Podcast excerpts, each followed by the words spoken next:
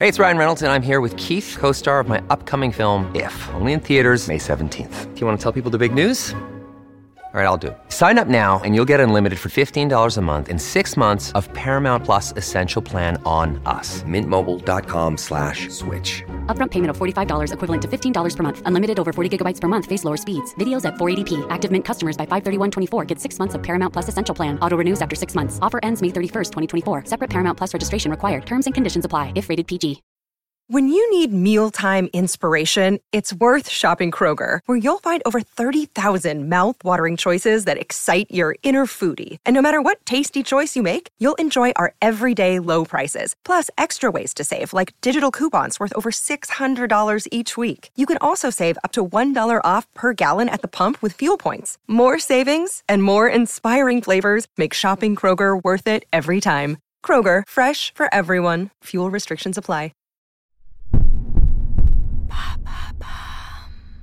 Pourquoi faut-il détendre ses nœuds musculaires? Merci d'avoir posé la question.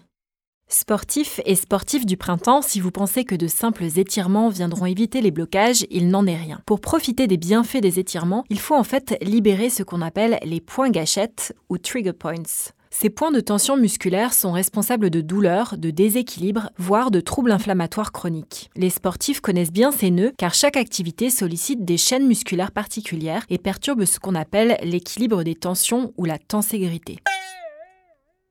Si ces nœuds ne sont pas délogés, ils peuvent même s'aggraver avec la répétition des mouvements et induire des risques d'arthrose ou l'usure des cartilages. Donc ces nœuds musculaires concernent seulement les sportifs? Non, nous en avons tous et toutes. C'est Janet Travel, la médecin du président Kennedy, qui les a découverts dans les années 60. On les classe en deux catégories. Les points passifs, c'est-à-dire ceux qui sont simplement noués et sensibles à la pression, ces points peuvent être traités en prévention. Et les points dits actifs, ceux qui révèlent une douleur à distance comme des maux de tête, des sciatiques, des lombalgies, etc. Par exemple, les personnes souffrant de migraines liées au trapèze supérieur. Quand elle n'a pas de migraine, c'est le nerf sciatique qui coince. Le problème, c'est que ces points de tension forcent notre corps à s'adapter, que ce soit via une posture modifiée, des blocages, des mouvements moins libres, etc. Les coureurs et coureuses se crispent souvent en bloquant leur diaphragme. Conséquence, les nœuds s'activent. En fait, la gêne peut se réveiller tant que ces points sont actifs, c'est ça? Oui, tu peux consulter un spécialiste comme un kiné ou un ostéopathe, mais avec un peu d'entraînement, on peut aussi dénicher les points tout seul.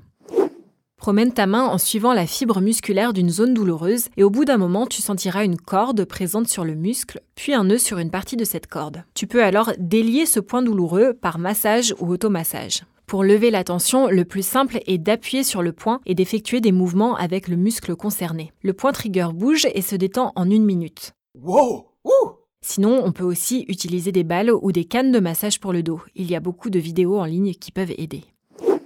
À l'époque, Janet Travel proposait de traiter ces points par cryothérapie ou injection d'un anesthésiant. Aujourd'hui, certains thérapeutes ont recours aux aimants pour leur action décontracturante, à l'électrostimulation, aux ultrasons ou encore au tapping. C'est un autocollant élastique qui vient stimuler les fibres musculaires et entraîne un relâchement. Mais comment être sûr de bien localiser un point gâchette? Alain Marzolf, kinésithérapeute spécialiste des points gâchettes, précise qu'il n'y a aucun risque tant qu'on n'appuie pas trop fort. En revanche, il ne faut pas tenter de désactiver les points gâchettes en cas de blessure, de fièvre, d'infection, d'épilepsie ou encore de plaie ou de thrombose veineuse, c'est-à-dire un caillot de sang dans une veine. Il faut également éviter d'appuyer sur les veines, les artères et les ganglions lymphatiques sous le pli de laine ou sous le bras par exemple. Enfin, sache que certains facteurs favorisent les points actifs ou leur résurgence, comme le stress, la fatigue, les interventions chirurgicales, les faux mouvements, les mouvements répétitifs ou encore les mauvaises postures.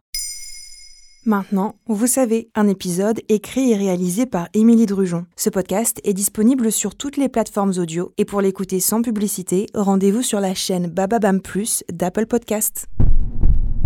Baba.